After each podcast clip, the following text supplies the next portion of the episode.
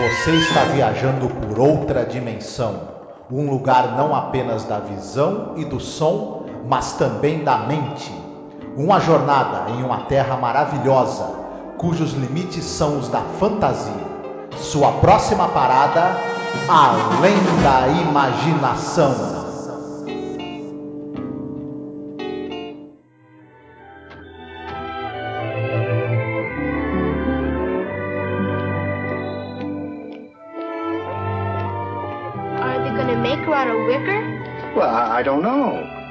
Let's wait and see.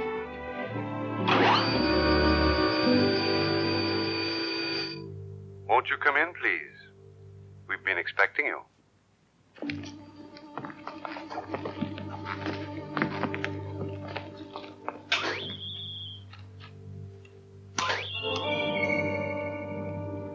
Just to convince you that Facsimile Limited can do everything that it claims that it can. This way, please. Eyes. Soft brown, vivid blue. Any color you choose.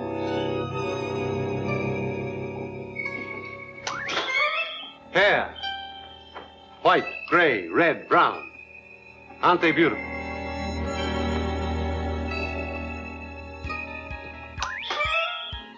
Ears. All sizes, all shapes.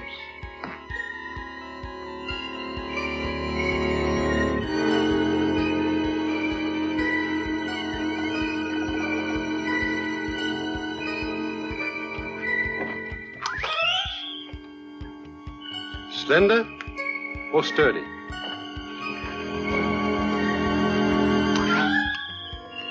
Short or tall?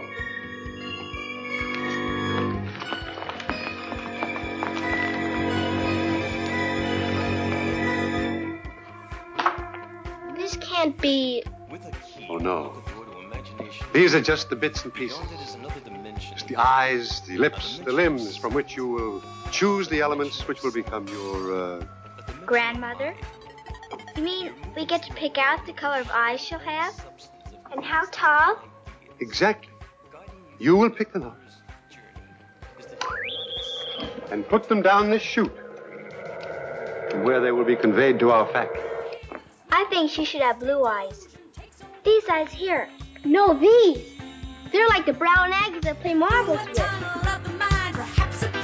Olá, ouvinte, seja bem-vindo a mais um episódio sobre a série clássica Além da Imaginação. Eu sou a Angélica. E eu sou o Marcos. Hoje nós iremos falar sobre o episódio número 100, hein, Marcos? Oh! É mole, chegamos no número 100. Yes! Here in the twilight.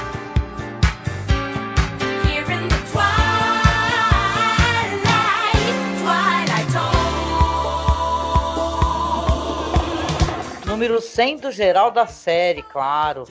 Da terceira temporada, é o episódio número 35. O nome do episódio é I Think the Body Electric. Episódio dirigido por James Sheldon, William F. Claxton e escrito por Ray Bradbury, o único Yes! episódio Uhum. escrito pelo Bradbury. E que ainda assim ele não ficou satisfeito por várias razões, mas você vai poder discorrer sobre isso daqui a pouco. Sim.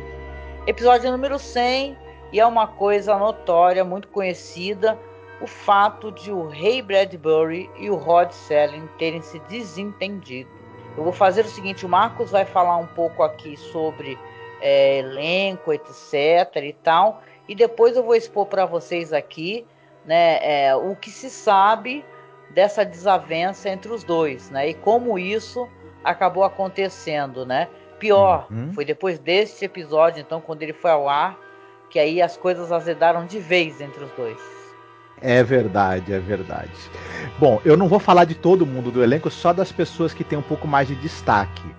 É, a Josephine Hutchinson, lo- logicamente, é um grande destaque do elenco, que ela vai fazer um certo personagem muito importante que eu não vou dizer agora. Né? E ela é, era, falando rapidamente, ela era uma atriz, ela já era filha de atores, a mãe dela incentivou muito que ela se iniciasse na carreira de atriz, e ela desde muito pequena, ela não queria fazer outra coisa da vida que não fosse atuar. Ela atua desde criança, trabalhou na Broadway, já como atriz infantil em Alice no, Pa- no País das Maravilhas, por exemplo.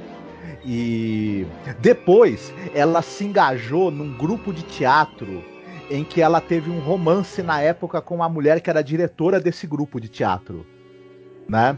E foi um escândalo na época. Ela, ela teve um divórcio e o marido é, alegou né, que ela estava tendo um relacionamento com essa mulher. Enfim, elas vi- depois viveram juntas durante muitos anos, se separaram e ela teve outros casamentos mais pra frente, a Josephine Hutchinson. Só que ela era uma atriz que fazia papéis de coadjuvante no cinema, quando o contrato que ela tinha com o estúdio nos anos 40, no final dos anos 40, rescindiu, ela migrou para televisão e ela era, por ser uma atriz extremamente bem dotada dramaticamente, ela era chamada para tudo que é série que você possa imaginar. Ela ia do faroeste pro policial, pro drama, pra comédia, para tudo que você quisesse, a Josefine fazia com perfeição.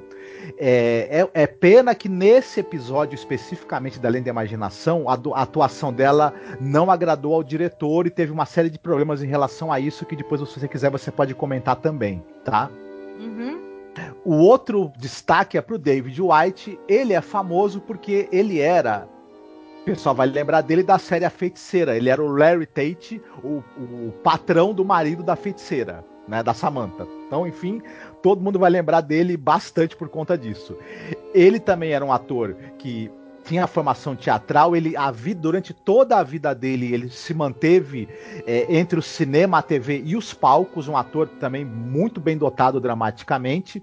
Ele era muito convidado para fazer tudo que é tipo de coisa que você possa imaginar na televisão, embora ele tenha feito muitos personagens assim, homens ricos, políticos importantes, porque ele tinha esse jeito dele de ele tinha uma cara de pessoa que tinha grana e que tinha importância, né?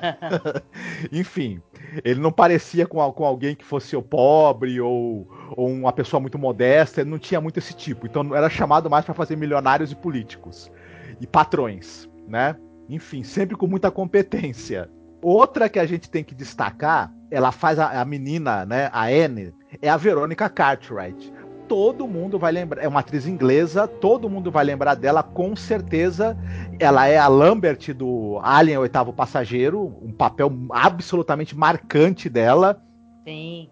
E também ela tá num papel incrível nas Bruxas de Eastwick. Ela é aquela vizinha, né? a mulher recal- que vomita. Isso. Ela é a vizinha recalcada e invejosa e ela tem aquela famosa fala no filme em que ela fica descrevendo as barbaridades que elas fazem ali na casa, as, as orgias e termina gritando sexo anal. Famosíssimo esse- essa fala dela e ela é um papel maravilhoso dela, uma grande atriz e que só por esses dois papéis ela já seria lembrada com certeza. Ela também participou da série de TV baseada, né? No, no- no filme As Bruxas de Eastwick. Teve é, em muitas séries, CSI, por exemplo, só para citar uma série. Sim. Ela pa- participou de muita coisa na televisão e teve também vários papéis no cinema, mais como coadjuvante, mas ela era sempre marcante, né? Uma grande atriz, então quando ela aparecia, mesmo que num papel pequeno, você vai lembrar que ela teve no filme. Um dos melhores personagens, assim, vamos colocar, assim, pelo menos em atuação, né? Eu acho, no Uhum. episódio, sem retirar o mérito, claro, do- dos outros atores, né? Principalmente do pai e da, dessa personagem que você mencionou, né? Que vai ser a vovó. Uhum. Esse episódio ele é dirigido principalmente pelo James Sheldon e tem trechos que tiveram que ser filmados depois, recolocados e foram dirigidos pelo William F. Claxton. Dessa vez são dois diretores. Já falamos da carreira dos dois em outras oportunidades. James Sheldon, que é um diretor muito competente, de além da imaginação, e por algum motivo ele não queria essa atriz fazendo o papel, né? Que ela vai fazer, né? Essa veterana e tal, né? Uhum. Mas vamos lá então à questão da, da treta, né? Vamos ver se eu consigo expor isso de uma maneira, né? Clara aqui para o ouvinte, né? Então, o que que acontece? É sabido, e a gente já comentou em alguns outros episódios, que o Serling conheceu o Bradbury, aí no caso foi ali em 58, né? Eles tinham um amigo em comum, que era um roteirista, né? O John Gay. E ao longo do, do próximo ano eles começaram a frequentar a casa um do outro e tal. ali na imaginação já começava a existir na cabeça do Rod Serling. É falado que o Rod Serling não tinha uma grande vivência na questão de ficção científica, né? Apesar de ser um leitor muito ávido, ser um roteirista muito premiado e tal, ele trabalhava muito com questões humanas, né? Lembrar que ele, por exemplo, escreveu aquele Requiem para um peso pesado e outros Uhum. episódios de Playhouse 90 sensacionais. Aí o Bradbury sugeriu para ele vários escritores, inclusive escritores que participaram da série, né? Richard Madison, Charles Belmont, John Collier, por exemplo. O John Collier não, né? Não teve nenhum episódio com roteiro dele, que eu saiba, que eu lembre até esse momento.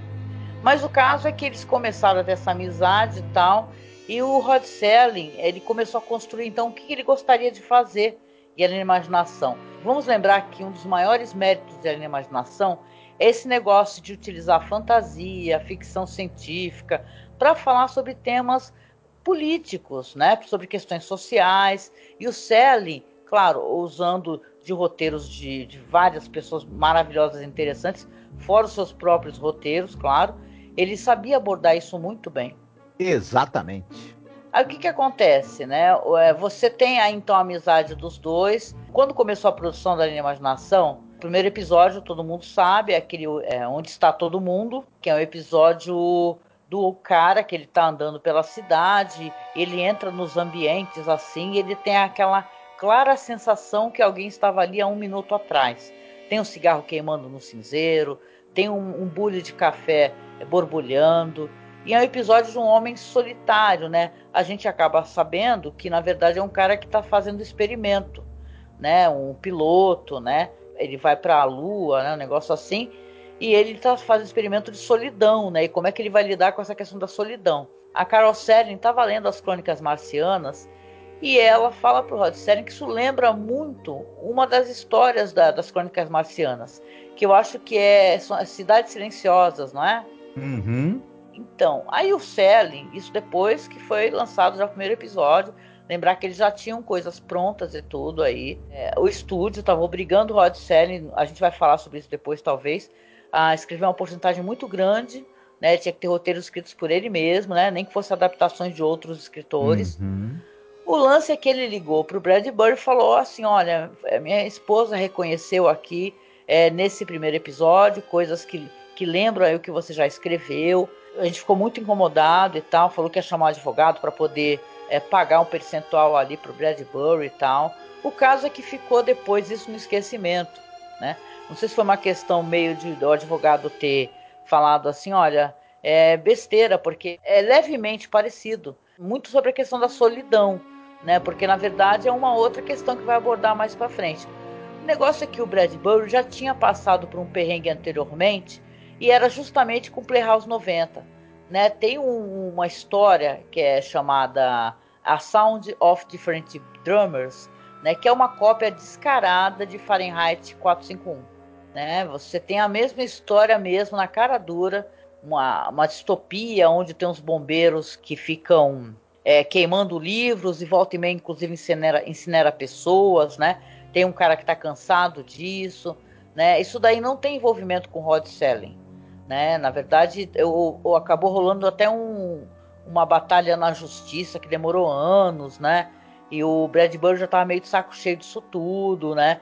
Para você ver isso daí aconteceu, sabe em que ano? Aconteceu em 57, né? A série Além da Imaginação é de 59, né? Então, Uhum. ele já tinha é, tido experiências, inclusive tem uma experiência que talvez você queira contar na questão da EC Comics, né, com Bradbury. Sim, a gente tinha os títulos de horror e fantasia da EC Comics que eram capitaneados pelo William Gaines e o Al Feldstein. E eles começaram a fazer uma ou outra adaptação das obras do Bradbury ou histórias meio que inspiradas no- nos contos dele, sem dar é, o dinheirinho e o crédito. O Bradbury ficou sabendo porque a revista né, dos Contos da Cripta era uma revista muito popular, sobretudo entre os fãs de ficção, de fantasia, de horror. Claro que falaram para ele, Bradbury, dá uma lida nisso aqui, isso aqui não é teu não? Ele mandou uma cartinha pro Bill Gaines falando: Estou aguardando que vocês me mandem um cheque pelas minhas histórias que vocês adaptaram sem me avisar, né? e o Bill Gaines, que era um cara Assim, ele sempre foi um cara muito é, bom de lábia. Tanto é que ele conseguia reunir um time de, de pessoas criativas muito bom na revista dele, enfim. Ele falou: Não, Bradbury, que é isso? Tá aqui o cheque, desculpa. Inclusive, a gente. é, o público gosta tanto das histórias suas que a gente adaptou que se você quiser escrever algumas, a gente compra de você. E assim nasceu uma parceria entre o Bradbury e o, e o Bill Gaines e a revista Cripta do Terror, que foi muito prolífica, rendeu histórias maravilhosas que hoje são clássicos dos quadrinhos. Né? Uhum. Para ilustrar, né, que o Bradbury já tinha tido outras ocasiões que ele se estressou com essa questão de direitos autorais. Uhum. E é importante a gente colocar aqui que a gente está falando de duas pessoas eh, que eu considero, pelo menos, brilhantes, né? Tanto o Rod Serling como o Bradbury, obviamente, né? E dizem, inclusive, que essa narrativa aí que o Rod Serling tinha pouca, é, pouco conhecimento sobre, sobre ficção científica é meio furada, porque ele já tinha feito The Time Element, por exemplo, Sim. que era de 58, que é sobre viagem no tempo. Ele tinha uma certa vivência na juventude dele sobre literatura de ficção científica. A questão é que isso daí, para tentar é, reduzir né, um pouco, né, para não demorar muito, é que isso daí acabou gerando, não gerou estresse logo de cara para o Bradbury, claro, né, porque ele já era um cara reconhecido. O lance todo é que mais para frente, é, o Serling começou a desenvolver vários roteiros escritos ali pelo Belmonte, pelo Matheson e tal, sempre querendo a participação, obviamente, do Bradbury. Ele pensou que ele ia ter uma, uma contribuição maior do Bradbury no- em The Twilight Zone. Acabou que não teve. Aí vamos a esse roteiro aqui de I Sing the Body Electric. Estamos falando aqui da terceira temporada, episódio número 100. O Bradbury já tinha apresentado pelo menos dois roteiros pro Rod Serling e pro Buck Halton para poder tentar fazer a produção na série. O lance é que eram coisas que o- eles não achavam que iam funcionar para o audiovisual. Porque vamos lembrar, o Bradbury é um grande escritor, né? Ele é muito rico na maneira de descrever, né, e tal. Mas algumas coisas para transpor para a tela é, sofrem alterações, não tem jeito. E detalhe, isso aconteceu em vários episódios. Se você está acompanhando a gente aqui na Imaginação, você vê que vários episódios a gente comenta, né? O que que era na verdade, como é que era o roteiro original, o que que foi alterado e tal. No último que a gente falou, a gente falou, ah, inclusive do Richard Matheson, né? Que ele não deu a menor pelota para isso, porque isso acontecia normalmente. Só que a diferença do Bradbury para esses outros roteiristas que participavam em A Imaginação é que eles normalmente estavam presentes na- nas alterações. Eles falavam assim, olha, chamava o Richard Matheson, por exemplo, olha, não vai dar para trabalhar com isso daqui, vai ter que alterar isso, alterar aquilo e tal. Vários, né, histórias assim, que você você vê que são até muito mais ambiciosas. A gente fala de Elid. Eu gosto de colocar o Elid do Charles Belmont como exemplo, porque ele era um cara que no, no- no conto original dele tinha longos e longos passeios em, em autódromos, né? E tal, porque ele era um aficionado por carros, por corridas e tal. Tem que adaptar para televisão, até por uma questão de orçamento também, né? Tudo muito problemático. A questão do Bradbury é que ele foi um uma das pessoas que ele foi notificado que ha- haveria alteração no roteiro dele e ele não pôde depois estar presencialmente para poder qualificar essas alterações. Foram alterações muito pequenas, tá? Muito pequenas, mas acabou gerando um certo estresse, porque aí, aí a gente vai ter que usar né, aquele negócio meio anedótico, né? Diz que estava gerando muita. é, entre o meio da, da, da, da literatura, da ficção científica e tal, estava gerando um certo recalque. Essa que é a palavra, né? Um certo recalque. Não que o Bradbury seja um recalcado, não. Imagina, ele é um cara importantíssimo. Ele já tinha um nome mesmo, né? Importante. Mas é, o Serling estava sendo acusado de plágio de todas as maneiras possíveis. Tem essa história aí que ele e o produtor começaram a, a anunciar que iam aceitar roteiros é, de, de qualquer pessoa e tal. Mande seu roteiro pra gente e tal. E é claro que você vai ter problemas com isso, porque alguém vai escrever um roteiro muito interessante, só que você vai ter que ter um, sei lá, uma central de pesquisa ali para ver se o cara não adaptou uma outra coisa, né? E por aí vai, né? É sabido que, inclusive, teve processo contra o canal e tal. Então a Uhum. Cayuga Productions teve muito problema com isso. Como eu disse, o Bradbury não estava presente né, na, na- na ocasião que estava acontecendo esse episódio. O que, que houve também relacionado ao episódio que vocês vão estranhar? Tem dois diretores, né? E quando você vê que isso acontece, você já fala, hum, aconteceu alguma coisa. Sim, aconteceu, né? Eles acabaram, até por causa desse estresse que começou a rolar entre o Bradbury e o Rod Selling, parece que o Bradbury também falava algumas coisas né, que não tinham nada a ver e tal, e chegava aos ouvidos do Selling, é, acabaram refazendo o episódio, né, teve que chamar um outro diretor, aí depois não estavam gostando da atriz, e o episódio acaba sendo então um episódio mais complicado, que tem uma narração no meio do Rod Selling, você, a gente nem fez a sinopse, né, mas tem uma narração no meio, né, então quando o episódio foi lançado, isso é importante a gente colocar aqui, né, porque como eu disse, o Bradbury não sabia exatamente o que, que tinha sido alterado. Diz que é, é pouquíssima coisa, assim, é mais um, uma, uma frase falada por uma personagem muito importante que é, é central nessa história aqui. E ele diz que chamou uma galera para assistir o episódio quando o episódio foi ao ar.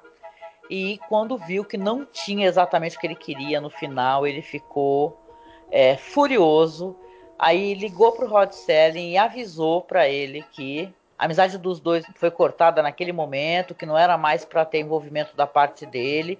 E isso, é claro, é, foi uma pedra né, no coração também do Rod Selling, que vamos lembrar que ele, a gente está falando da terceira temporada, você tinha que ter episódios semanais, e era uma correria absurda. O Rod Selling tinha o George Clayton Johnson que ajudava a analisar o material, né? Porque você tem muitos escritores aqui que eles têm episódios aqui que são adaptados para a série e ele não tinha tempo para fazer isso tudo, ou verificar isso tudo ao mesmo tempo. Então, quando teve essa essa essa frustração do Bradbury e essa quebra mesmo da amizade dos dois, foi pro Rod Serling uma tristeza tremenda, né? E o Serling, sei lá, morreu super jovem e tal, assim, 40 e poucos anos de idade. E o Bradbury faleceu em 2012, né? Ele foi obrigado muitas vezes a explicar que rolo que era esse que aconteceu com o Rod Serling, com a produtora, né? E no final de contas, isso daí foi azedando muito mais, né? Cada vez que o Bradbury tinha que explicar isso daí, parece que piorava. E tem um vídeo muito bom para quem entende inglês, daquele Mark Scott Zicri, que ele tem aquele livro The Twilight Zone Companion. Ele explica essa situação no vídeo de uma maneira muito legal, muito didática, e ele deixa muito claro assim, entendeu? Que essa questão de plágio e de você ter algo que é inspirado, na verdade, porque você vê, né? Por exemplo, se você for parar para pensar, é, quantas histórias de viagem no tempo existem? Quer dizer que todas as histórias vão ter que prestar homenagem e tal, ou então royalties ao, ao H.G. Wells, por exemplo, né? Então ele usa essas expressões e faz uma. Tem um vídeo muito legal, vou tentar colocar aqui na, na descrição do episódio. E é isso, basicamente. Acabou que, com o passar dos anos, até piorou, porque quanto mais é, o, o Bradbury não queria falar, mais perguntavam para ele, né? Uhum. Ficou um arranhão, assim, na verdade, na, na história e na biografia de alguém incrível. Todo mundo quer saber o porquê desse desentendimento, né? Mas tem muito a ver com isso, um certo, como eu disse, um certo recalque dessa galera que escrevia e tal, porque o, o, o talvez eles achassem que a TV fosse um ambiente inferior, né? para mostrar a ficção científica. Uhum. O lance é que popularizou muito, né? E gera discussão e gera a gente querendo ler ficção científica. Então, é interessante da gente analisar, né, Marcos? Sim, é, só para completar rapidinho isso que você falou, o, o Selling ele acabou virando um nome proeminente da ficção da fantasia e, da, e, até da ficção científica por conta do, como você mesma falou, do, do, do, quanto teve o alcance e a influência da série. E a literatura, ela tem muito menos. É, atinge um número menor de pessoas do que a televisão, enfim. Muitos escritores de muito talento não conseguiram ter o nome deles tão lembrado e ter tanta influência quanto o Selling teve. Então isso gerava uma certa, né? E, e tem uma coisa: esses escritores eles se reuniam em, em grupos. E vários deles, do, dos grupos, inclusive grupos em que, que o Ray Bradbury fez parte, eles tentaram vender projetos para televisão e não conseguiram emplacar. E o Selling uhum. conseguiu. E aí também aí a bronca ficava. E aí, como você mesma falou, eles meio que começaram a perscrutar tudo que o Selling fazia para tentar achar qualquer motivo para é, fazer uma acusação de plágio ou difamar é. o Selling. Isso não era muito legal, né? Convenhamos, não era nada legal, porque o Selling, ele próprio, era uma pessoa que, isso todo mundo fala, era extremamente generoso. Sim. ele do lado dele e tinha grande admiração por essas pessoas. Eles não conseguiram emplacar projetos na TV não por culpa do Serling, por causa dos produtores de TV que tinham um- uma desconfiança total em, em- em relação à ficção científica e à fantasia. O próprio Serling sofreu muito com isso, inclusive. É, pois é, então, mas é isso é basicamente o- um pouco do que aconteceu, né? Eu sugiro vocês darem uma assistida nesse vídeo aí do Mark Scott Zigri, né? Claro que tá em inglês, né? Mas também tem o The Twilight Zone Vortex, que ele tem um texto maravilhoso sobre isso daí, entendeu? Sobre toda essa questão, né? Entendeu? Que, que não dá pra gente pegar e criticar o Bradbury, um escritor tão sensacional, né? Até porque ele teve episódios anteriores com isso daí com plágio. Mas essa questão do Rod Serling, principalmente, era uma coisa meio justificada, né? Na verdade, esse daí, onde está todo mundo, nem foi o Bradbury, foi a esposa do Rod Serling, né? Que comentou e ele Uhum. acabou entrando em contato, que não queria magoar o Bradbury. E depois teve a questão do Walking Distance, que é praticamente o único elemento que tem na viagem do tempo é a, é questão do carrossel também. A história é totalmente diferente com o que o, o Bradbury tinha, né? Então é de se relacionar, porque na verdade as pessoas acabam tendo as mesmas referências, né? Que Bradbury tem a questão da infância ali em Illinois, não é?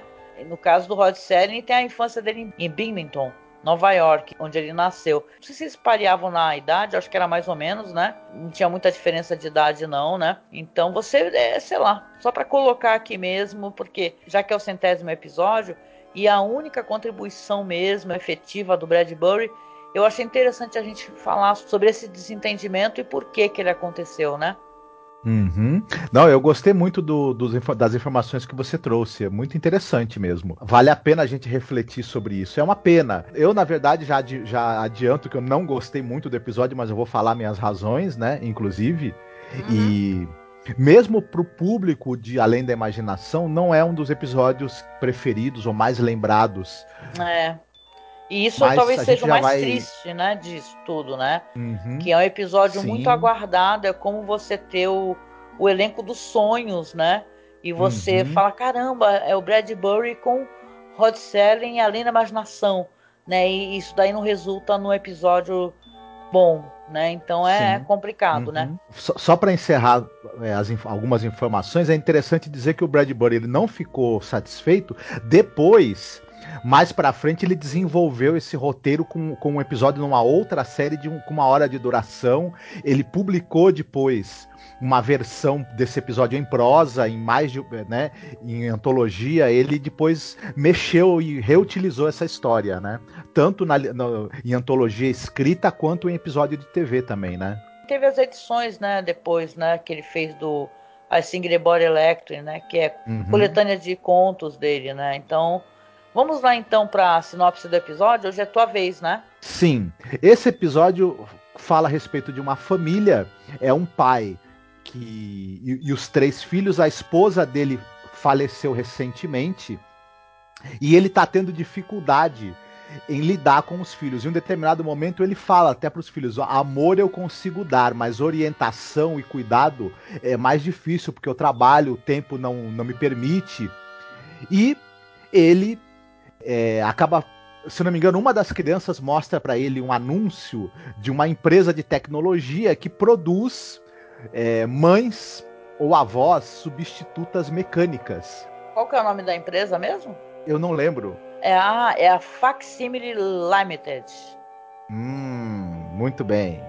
Ele resolve levar as crianças até essa empresa e eles para ver se eles decidem adquirir uma mãe ou uma avó elétrica mecânica para cuidar deles. Eles vão se decidir por realmente é, adquirir uma dessas máquinas e quando ela aparece para eles, duas das crianças aceitam logo de cara, se, se encantam, porque na verdade ela é uma, uma, uma figura encantadora mesmo. Mas uma das crianças, a menina Anne, rejeita logo de cara e a tentativa dessa mãe ou avó, na verdade, ela é chamada de avó, né? Por eles, dessa avó mecânica de conquistar o amor dessa menina é muito do que a gente, o que vai ser a, o mote desse episódio, né? Olha só, eu adoro histórias assim que envolvem famílias, né? Acho isso muito legal, né? Uma, uma questão familiar, você Você lembra que Além da Imaginação é, é também uma série para família, né? Que isso que era legal, né? Era provocativa e também uma série para família. E você entende que os elementos que existem nesse episódio são elementos que têm um potencial, né? Imagine só, você tem um pai que tem ali suas crianças, tá a tia, inclusive, né? As primeiras cenas tá ameaçando levar as crianças, falando que ele não cuida direito, falando que a menina é problemática, que a menina é, é, é sei lá, tá, tá meio depressiva e sabe, e tá ali passando o maior sabão, né, no, no pai e as crianças estão escutando, inclusive a menina, né, que é a menina, que é a Anne, não é? Uhum. Interpretada pela Verônica Cartwright. O lance é que, caramba, eles vão ter essa ideia, esse menino vai aparecer com a revista, né, onde você pode arrumar aí uma avó elétrica e tal. É, não diz nem se é uma avó, né? Se você tem uma, uma espécie de babá, né? Uma Uhum. cuidadora. Aí eles vão lá escolher, né? E aí começam os, os elementos assim que, que eu acho um tanto quanto freaks, né? Meio bobos. É isso que é o problema, não é ser freak, que a gente gosta, mas do bobo não, né? Aí tem esse negócio que eles vão lá e tá um cara ali naquele ambiente meio escuro. É uma coisa que fazem The Trade-ins, né? Para apresentar os modelos, só que aqui eu acho que não funciona bem. Né? Eu acho que até por uma questão de atuação, sei lá. Né? É, é, O episódio, olha só, você pensa que teve dois diretores e eu acho que eles não conseguiram nem assim acertar o ponto do episódio. E aí começa a mostrar ah, uma coisa meio creepy assim, os olhos, aí mostra a orelha, mostra braço. Fiquei até com medo de mostrar outras coisas, né? Mas mostrou cabelo e tal, comprido, pá. A N já fala que não quer saber. E os outros que escolham lá, porque ela não quer ter ninguém que substitua a mãe, porque tem alguém que sugere, né? Fala assim: ah, você quer que seja igual a nossa mãe? E ela é muito raivosa, ela tem raiva da mãe que morreu, né? Detalhe, como se a mãe tivesse escolhido morrer, né? Algo do gênero, né? A mãe morreu, só que ela tem raiva da mãe que morreu e ela não é uma criança que ela não tem entendimento disso. É uma jovenzinha ali, claro, de uns, que, uns 10, 11 anos por aí. Mas, poxa, isso daí não, não, não se passaria na cabeça de alguém daquele tamanho, né? Bom, é uma primeira incongruência que a gente coloca aqui. Aí eles estão lá montando, joga orelha, joga olho, não joga o resto, não aparece. Aí eles estão lá no outro dia, lá, estão brincando lá fora, as crianças, né? Aí vai chegando ali a Total Recall Mary Poppins, né? Que vai ser essa personagem aí, né? Eu tô brincando aqui, né? Mas assim, ela chega e tal, já chega muito simpática. Eu gosto muito dessa atriz, a Josephine Hutchinson, né? Acho ela muito carismática, apesar de ser um episódio bem problemático. Mas aí ela começa a mostrar, assim, para cativar as crianças, coisas que já não tem muita coerência dentro do que você pensa na questão de robótica, né? Se ela é um robô. É, é, porra, ela faz ali aparecer bolinhas ali de gude, porque o menino fala que os olhos dela lembram bolas de gude castanhas. Uhum. Aí ela faz é, aparecer, né? O potencial de, de- Você já pensa logo na revolta dos robôs, né? Isso aí dá potencial de merda inacreditável, né? Mas assim, ela vai aí aparece, faz materializar uma linha. Só a menina que não gosta dela e já sai de perto. Essa daí que tá muito brava, né? E aí você já vai ter acesso ao cotidiano da família, né? É, no outro dia já vai estar chegando ali um, a criançada entra, pergunta que carro é esse?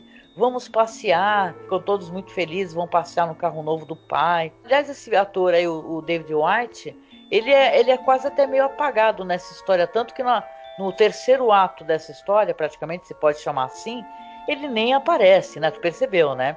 Que ele não Muito aparece. pouco.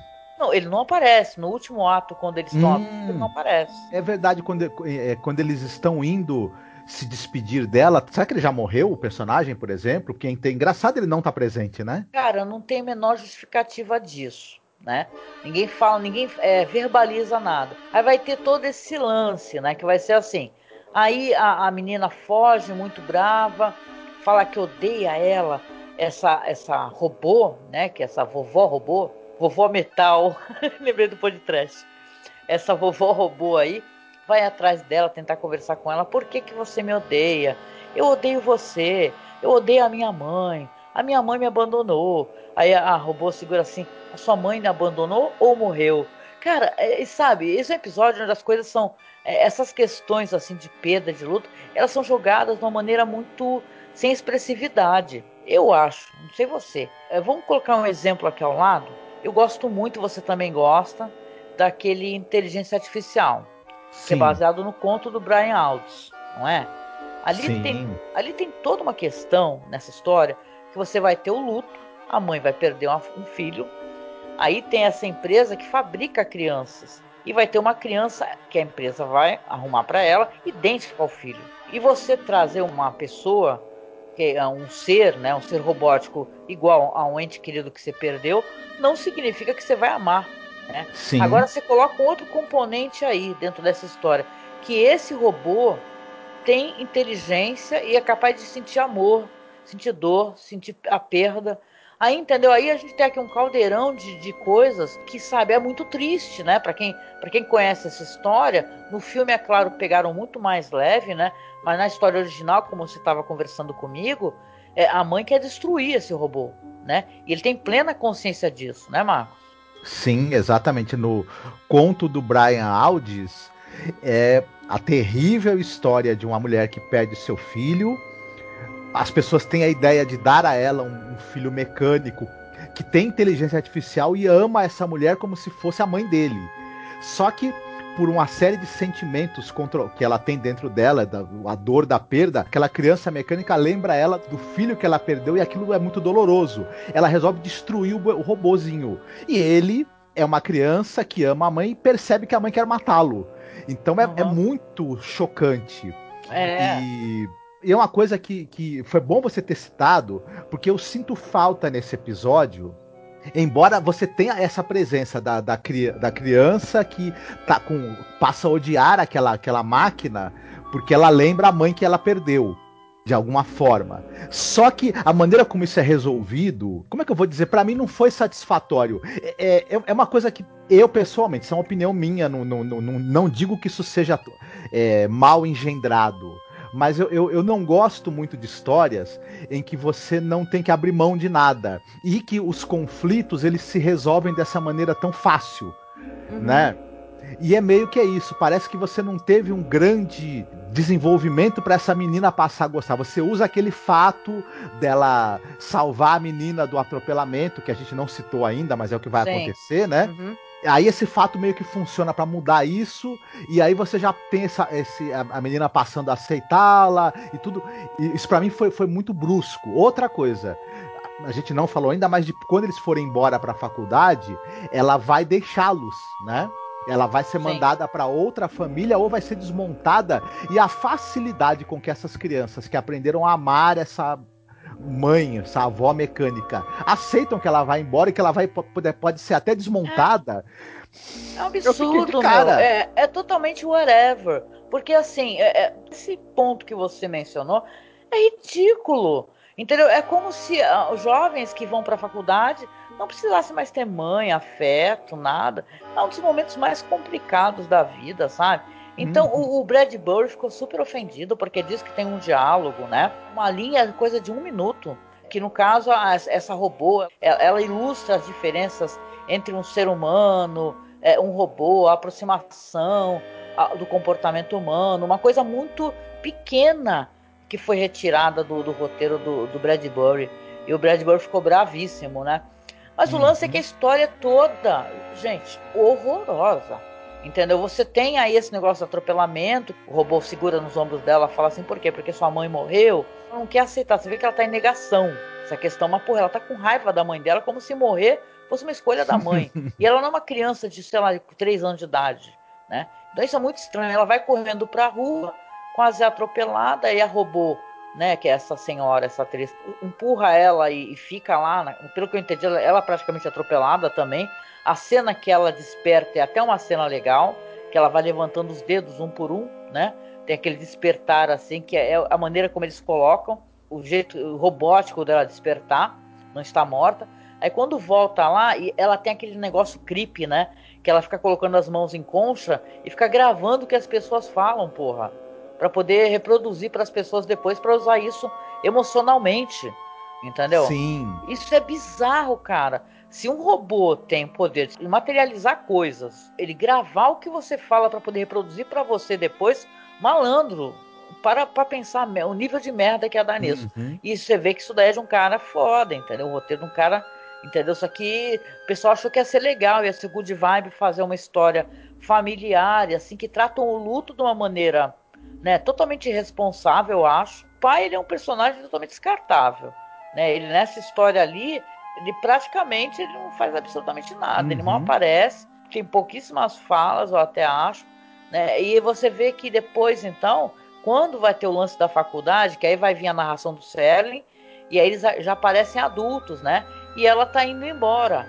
E aí ela começa a falar que foi muito feliz com eles e tal, e ela vai voltar para a fábrica para ou ela ir para outra família. Dois, possivelmente ela vai ser desmontada. Três, ela vai ter a consciência dela é que vai vai vai para um banco, né? De consciências e tal, tipo Her, né? Você tem isso naquele Uhum. naquele filme Her. Mas, porra, é uma coisa totalmente desumana isso daí, né?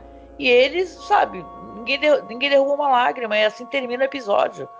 Você termina o episódio pensando, porra, esse é um episódio do escritor que eu acho inacreditavelmente foda, literatura absolutamente luxuosa na maneira de descrever as coisas.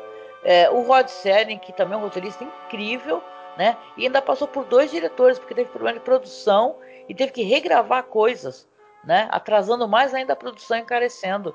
Um episódio muito mediano, para não falar ruim, da Uhum. imaginação.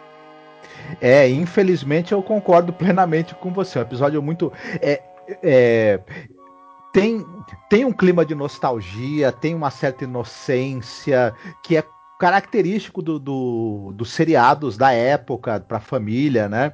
Mas mesmo assim, você consegue ser inocente, você consegue ser sentimentalista até e a- mesmo assim você consegue você pode conseguir juntar Lé com Cré que a própria série da imaginação faz isso muitas vezes. Tem muitos episódios que tudo faz muito sentido e tudo se encaixa muito bem. Sim. E não é o caso desse. É, é difícil você conseguir encaixar ali as várias temáticas que o, que o episódio tenta tratar. Ele tenta tratar dessa coisa do luto, ele não consegue, na minha opinião. Ele, ele tenta tratar essa coisa do, do, do- do- amor que você pode direcionar, se você quiser, pra mim. É, aquela cena em que eles aceitam ela ir embora na boa, já desmonta isso tudo.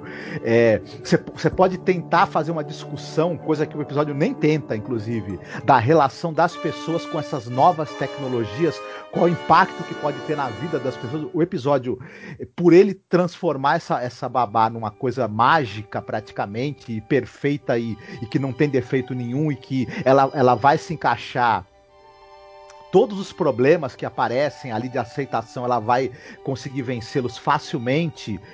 E mesmo quando ela, quando, quando ela, ela praticamente dá- a vida dela pra salvar a menina, daqui a pouco ela aparece viva de novo e tá tudo certo. É muito complicado esse tipo de história em que tudo se resolve perfeitamente bem. Né? Então é. difícil, é difícil. O episódio ele, ele acaba pra mim falhando em praticamente tudo que ele se propõe. É, não, tem, uma direção. né? Uhum.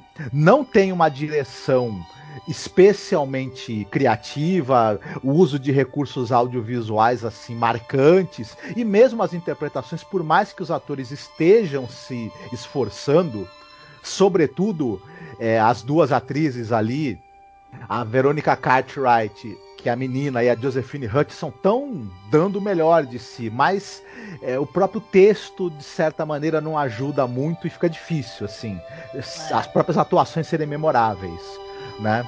Pois é, e assim, eu, eu falei aqui de vários roteiristas, a gente tem falado sempre, vários, vários, vários, não precisa nem repetir o nome deles, todos eles, a- ou a grande parte, teve seus episódios alterados, sua visão alterada, entendeu? Midnight Sun do Rod Serling também, a gente contou sobre isso, teve dois personagens que foram retirados, até por questão de limitação de tempo, aquela história do Charles Belmont, do Homem Uivante, né? Diz que ele queria, é, na verdade, não eram cajados que aqueles monges tinham na, na mão, eram cruzes, né? Uhum. Você tem Long Distance Call que teve alteração, aquela, aquela história do William Idelson, que acabou tendo que ser reescrito quase que completamente. A, a Uhum. penúltima cena e o Idelson foi no set para reescrever. Então, na verdade, a impressão que eu tenho é que né, foi uma questão de ego também, né? Para poder gerar essa, essa toda essa frustração é bem aquele ditado: nada se cria, o que a pessoa escreve, o que a pessoa cria, é referência de alguma coisa. Entendeu? Uhum. O, o próprio Bradbury falava que tinha referência do, do Edgar Rice Burroughs, né? Sim. Não, ele assume, Uhum. inclusive, em, várias histórias, H.G. Wells, entendeu? Uhum. Então é assim, gente.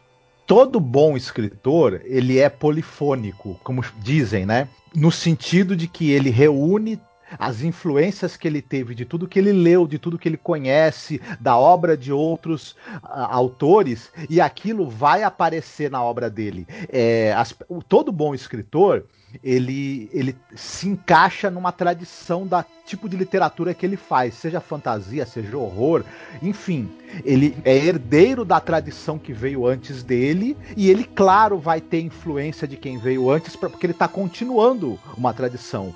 A não ser que você seja o primeiro escritor de um determinado gênero, que não é o caso do Bradbury. Ele, claro, não foi o primeiro escritor de ficção científica, é, sim, né? Mas apesar de todo esse esse, esse mau humor essa, e, e essa coisa assim de- de- dessa arrogância até certo ponto, a gente também precisa dar o crédito que ele era talvez o maior escritor de ficção científica americano e Sim. né, levava o seu trabalho muito a sério, às vezes talvez a sério demais. Também isso acontece. É verdade. O que eu sinto assim, né, já que eu tenho admiração como muita gente pelos dois, né, é uma tristeza, né, que você fica, né. O Uhum. Célio se pronunciou já sobre isso. Ele, ele falava que lamentava muito, que quando ele começou a sofrer perseguição, como você bem explicou, de, de ter esse escrutínio de todo mundo ficar procurando o que aparecia em cada episódio para poder acusar ele de plágio, sabe? Isso é muito triste, né? E tal, é, é muito magoa pra caramba, mas é assim, né? tocou a vida dele, fez outras séries legais também, como Night Gallery, né? E lembrar que esse título, I Sing the Body Electric, faz parte de uma poesia, não é? Sim, exatamente. Ela é parte de uma poesia que chama I Sing the Body Electric, do Walt Whitman. Essa poesia es- faz parte do livro Folhas de Relva, Leaves of Grass, que é um dos pontos altos da literatura, da, da poesia né, norte-americana. Esse livro ele é muito influente dentro da poesia moderna, influenciou inclusive muita gente da poesia no Brasil, está editado no Brasil, é uma le- leitura altamente recomendada, viu?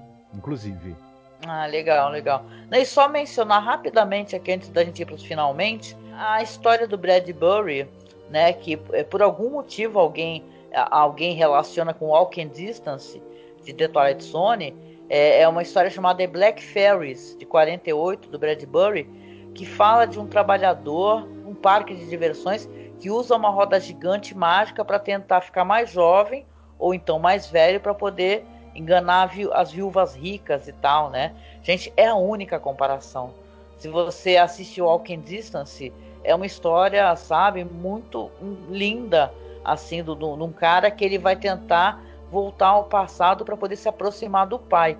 Dizem até que isso daí é uma maneira, né? Porque o Rod Serling, ele perdeu o pai enquanto ele estava na guerra. E ele não foi dispensado para poder ir para o enterro do pai. Infelizmente, é verdade. Infelizmente, ele não conseguiu dispensa. Então, o que, que aconteceu? Dizem que é uma maneira, inclusive, dele poder se despedir do pai dele. Né? Então, o Walking Uhum. Distance era uma história, é uma história linda, né? Ele volta adulto e, e, e revê os pais dele, né? E o diálogo que ele tem com o pai é muito bonito mesmo, né? Então, sabe, é- são picuinhas é, literárias. Eu acompanho, a gente conhece né, alguns escritores de ficção científica, dentre eles o Fábio Fernandes, por exemplo, que é um amigo nosso, muito querido, de coração.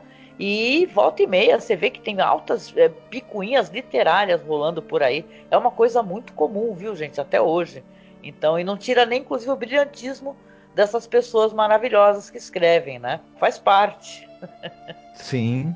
E é isso, Marcos. Vamos lá para aquela parte lá, ponto alto e ponto baixo do episódio. Para mim, o ponto alto são as atuações, como a gente já citou, né, da Verônica Cartwright e da Josephine Hutchinson. E para mim, infelizmente, o ponto baixo é o roteiro. É. Puxado, né? Puxado. Pois é, para mim, roteiro péssimo, entendeu? Atuações. é, é, até a da Verônica Cartwright, atuação é passável, veja bem, a atuação de uma criança, mas é totalmente, sabe, um personagem mal escrito, na minha opinião, né? Mal desenvolvido também, né? A questão de roteiro é bem problemática, como a gente já apontou. ponto alto você ter a música do Nathan Van Cleave, que é linda no episódio, sabe? É uma música que se você escuta, você é, vê como ela é sentimental e tal, e acalentadora. Então você sempre tem trilhas sonoras maravilhosas para os episódios assim. Essa é uma das trilhas que eu sinceramente eu acho muito bonitas, né? Certo, concordo contigo. E aí, tu separaste alguma coisa para recomendar pro ouvinte? Eu sim, eu, eu, eu, na verdade vou tentar não me estender demais, né? Porque esse episódio nosso já vai ficar meio longo, né? Já tá grande, mas tudo bem que é o 100, né? Uhum. É, três recomendações rapidinho. A gente já falou aqui, inclusive ao longo do episódio do Inteligência Artificial, que você tão bem citou, ele é inspirado num conto chamado Super Brinquedos Duram o Verão Todo, que é de um livro né, do Brian Aldiss, que tem o mesmo título. Tá publicado no Brasil uma, numa boa tradução e é uma leitura imperdível. Quem puder, não deixe de ler. É, uma, é um livro absolutamente fantástico de contos que tratam dessa questão da relação do ser humano com a tecnologia. Eu acho que em séries de TV, alguns episódios trataram do tema que esse episódio trata, só que de maneira muito melhor. E eu vou citar dois episódios de séries que eu acho que vale muito a pena o pessoal conhecer. Tinha a série que, do, que foi ao ar em 63 e 64, chamada The Outer Limits, que ela é quase tão famosa quanto Além da Imaginação. E nessa série tem um episódio incrível chamado I Robot, Eu Robô, que é o episódio 9 da segunda temporada. É o famoso episódio em que um robô é acusado de assassinar o seu criador. Né? E tem um, um julgamento sobre sobre, é, sobre é, a culpa ou não desse robô. Esse tema foi retomado no famoso filme também com Will Smith, por exemplo, mas o episódio é absolutamente imperdível e trata muito dessa questão da relação do, do, da, do ser humano com a tecnologia, com a possível é, inteligência artificial. Maravilhoso. E esse mesmo tema foi tratado, o, o tema específico desse episódio, da substituição de um ente querido falecido por uma, por uma máquina. Foi tratado na série Black Mirror, na, no episódio 1 da segunda temporada, que é o episódio de Be Right Back. Absolutamente Nossa, sensacional esse episódio. Tem a Haley Atwell e o Dun, Dunhal Gleason nos papéis principais. Quem ainda não viu, muita gente já assistiu esse episódio, porque a série Black Mirror é uma série de muito sucesso e muito assistida, mas quem ainda não viu, corra, porque é absolutamente impressionante o que eles fazem nesse episódio com a mesma temática que é tratada no episódio que nós comentamos agora, de Além da Imaginação. Muito bom. É, vamos lembrar que Black Mirror, como outras séries, são todas séries que foram é, é, geradas a partir do que tratamos aqui, né? Uhum. A The Twilight Zone, né? Que foi fundamental para que esses criadores, né? Eles tivessem Sim. séries assim, uhum. né? Black Mirror, na minha opinião, até a terceira temporada, ele é o novo Além da Imaginação. Depois eu já não sei o que, que, ele é. Ah, até que, que eu que gosto dessas é? últimas. Um outro episódio são bons. Mas vamos lá, vou recomendar duas coisas também dessa vez. Eu lembro que eu gostei bastante de uma série é, do Reino Unido chamada Humans. Hum. Né, que é uma série de ficção científica do Channel 4, diz que é inspirada inclusive num, num, drama sueco de ficção científica, né, e tal, né? Mas você tem ali a interação, né, de, de robôs é, com seres humanos, né? No caso, vão, vão participar da sociedade, das famílias e tal, vão ter questões, como eles têm inteligência artificial, né? É, de crueldade referente a esses robôs. Tem questão, inclusive, de assédio sexual estupro. É uma série muito curiosa, muito interessante. Já faz um certo tempo que eu assisti, mas eu lembro que eu gostei dos debates que tinham na série sobre essas questões aí. Então acho que vale a pena para quem não conhece. Não sei se ainda tem na Netflix, eu lembro que eu assisti na Netflix. Então eu acho que ela foi em 2019 cancelada. Mas é uma série muito boa, gente. Vale a pena vocês conferirem aí, viu? Outra recomendação que eu queria fazer, dentro dessa temática família, até porque é um filme muito é, doce e gostoso relacionado à família, muito divertido. Eu gosto muito daquele filme de 68 chamado Os Seus, os Meus e os Nossos. É um filme com a Lucy Lebal e o Henry Fonda, né? Que no caso é, ele é um cara que ele é viúvo, tem 10 filhos, ele é da Marinha e ele está pensando inclusive largar a carreira para poder cuidar dos filhos, né? Porque já tem do, os dois menores que nem moram com ele, né? Acho que estão com a irmã dele. E acaba um amigo dele fazendo a ponte ali para apresentar para essa personagem da Lucy Lebal é uma mulher que é viúva né, e tem oito filhos, né? Então eles acabam se encontrando, acabam se interessando e você vai ter o cotidiano da família que é uma tremenda confusão, né? Porque é uma família gigantesca, né? E eu fiquei chocada, eu não sabia que é uma história real, né? É baseado numa história realmente de pessoas que porra, eram 18 filhos em casa, né? E tal. Você vê as fotos, eu vou ver se consigo colocar aí, tem um site que tem, mas é inacreditável, entendeu? O filme é um filme muito legal. A Lucy Lebal é maravilhosa, gente. Ela é maravilhosa. Tem uma cena, né? Porque obviamente tem uns filhos dele lá que não gostam dela, né? E acabam adicionando alguma bebida alcoólica no suco de laranja dela. E ela ficando bêbada, uma das coisas mais engraçadas que eu já vi. O Henry Fonda tá maravilhoso também, ele é um grande ator, né? Mas ele Uhum. fazendo essa comédia leve, gostosa, sabe? É um filme que vale a pena, é para quem não, não assistiu, conhecê-lo, ou então fazer a revisão, que ele é um filme divertido, viu? Sobre essa questão familiar, eu acho ele muito mais gostoso do que esse episódio que a gente comentou, né? E passa por cima de tudo, até porque não tem tempo, né? Uhum. Então é, é assim, é complicado, mas é um filme muito legal. Procurem aí, viu? É os, os seus, os meus, os nossos. É muito bacana, vale muito a pena assistir, viu? Muito bom. E a musiquinha? Você escolheu a musiquinha pra tocar no final? Escolhi esse episódio, embora eles chamem a personagem de avó, ela é mais uma mãe do que qualquer coisa. E esse episódio, no fim, ele trata muito dessa questão da perda e, e da, de- da maternidade, recuperar né, uma mãe que você perdeu, enfim. E tem uma música da Adele chamada Sweetest Devotion que ela fez em homenagem à mãe. Me desculpe quem não gosta de Adele, mas eu acho essa música muito bonita, muito tocante. e Eu achei que ela talvez combinasse. Ah, legal. Eu adoro a Adele, maravilhosa. E já é o segundo episódio, né? Que a gente termina tocando alguma música, pelo menos relacionada à mãe, né? Sim. Curioso, né? Ah, é legal. verdade, verdade. Muito bem. Curioso, é o centésimo episódio. Poxa, tem sido uma honra poder fazer esses podcasts sobre Além da Imaginação para vocês. Eu até estava acompanhando, eu tenho que agradecer no Twitter. Às vezes tem gente que comenta, eu não entro muito no Twitter, né? Sou mais Facebook, né? Não tem jeito, né?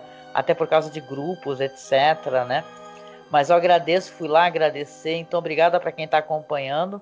É engraçado, até o Marco sabe que a gente tem podcast faz bastante tempo, assim, né? Pelo menos no que é relacionado a podcast no Brasil, né? É, a gente tem um podcast com mais de 10 anos, então isso é um podcast longevo, né? Porque as pessoas acabam por um motivo ou outro desistindo, parando, né? E tal. A gente tá permanecendo, né? E a gente, o nosso podcast, né? Ele não chegou ao centésimo. É isso que é engraçado. Porque a gente tem vários projetos. Tem o BPM, que a gente fala de filmes, séries, etc. Que é o Batendo Papo na Masmorra, né? A gente chama de BPM. Tem o de, de clássicos, onde a gente faz análise de clássicos. Tem, nossa, a gente é, é a turma dos projetos, né? A gente tem muito isso. Mas o nosso podcast, ele não chegou ao centésimo. Porém, aqui em Além da Imaginação, chegamos, né? E isso é para se Uhum. comemorar também. São 100 programas. Pois é, foi uma. Está sendo, né, uma tremenda jornada muito interessante em que a gente pôde explorar. A gente, a gente ficou alguns anos aqui falando sobre cinema e sobre algumas séries de TV mais recentes, né? E essa, essa viagem aí para a TV americana dos anos 60 e também para o mundo da fantasia e da ficção científica que a gente tem feito tem sido muito gratificante. E é bacana também perceber que tem respaldo dos ouvintes, né? Que as- muita gente gosta, muita gente está descobrindo. Então é- tá- tem sido muito bom. Ah, com certeza, muito bom. Lembrar que a gente gosta tanto de séries clássicas que a gente já falou, por exemplo, de Kolchak, The Night Stalker, né? Que para quem não sabe, essa série Kolchak é uma das séries que, claro, além de The Twilight Zone, que inspirou a criação de Arquivo X. né? Então a Uhum. gente tem um podcast sobre aí, tá? Então é muito legal, tem sido muito bom poder fazer esses podcasts e chegar no centésimo é legal, é legal a gente comemorar isso, né? É uma marca porque a gente está numa época muito difícil, onde inclusive para a gente manter o nosso podcast, porque tu fica de cabeça cheia, né? É pandemia, é, é problemas, é, são amigos perdendo familiares, então você você tá arrasado, né? A gente está tentando manter a nossa cabeça no lugar, tendo acesso à cultura, entretenimento também, né? E a gente é do tipo que não se desliga da, da questão política, né? A gente é muito conectado a isso, né? Acompanha muito, somos muito ativistas, né? É, então é fogo, para não falar um palavrão, né? Mas está Hum. sendo muito complicado. E, esse segundo ano, né, no meio da pandemia, você tá terminando uma temporada num projeto desse tamanho, vocês não têm noção o que tem sido pra gente fazer isso, né? Então tá sendo difícil, um pouco mais difícil.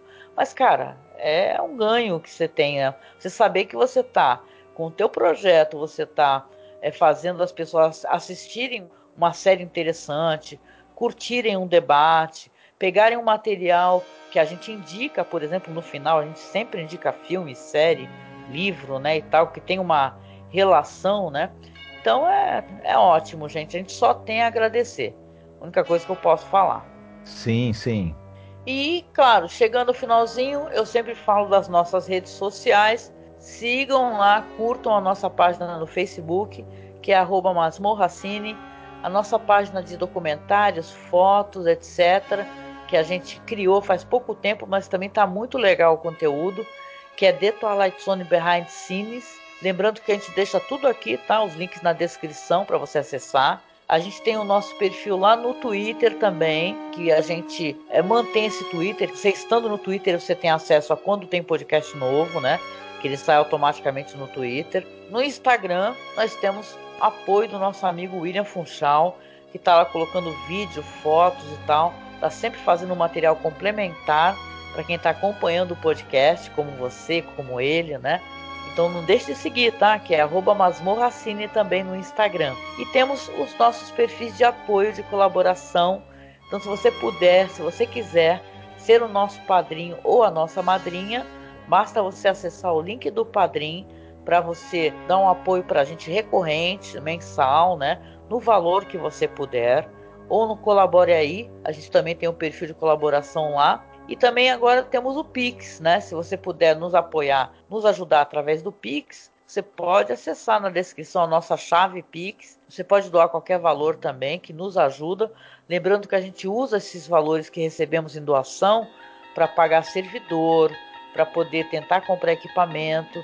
Lembrar que a gente está tentando comprar microfone melhor, né? Que a gente está aos poucos melhorando, né? E mesmo a gente não tendo um, como é que eu posso dizer, um retorno, né?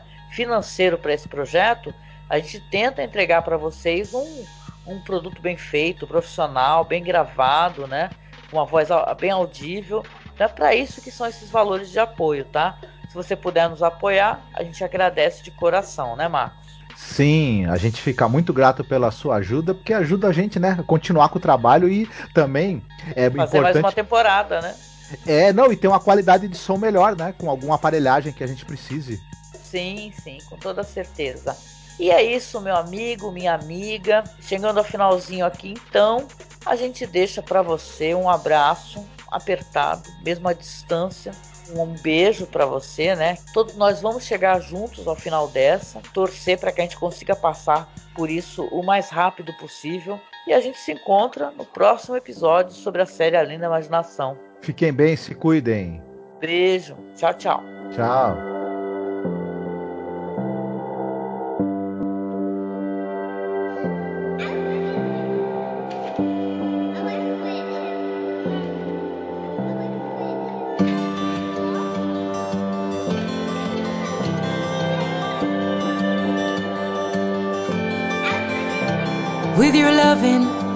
nothing that I can't adore. The way I'm running with you, honey, means we can break every law. I find it funny that you're the only one I never looked for. There is something in your loving that tears down my walls. I wasn't ready then, I'm ready now. I'm heading straight for you. You will only be eternal.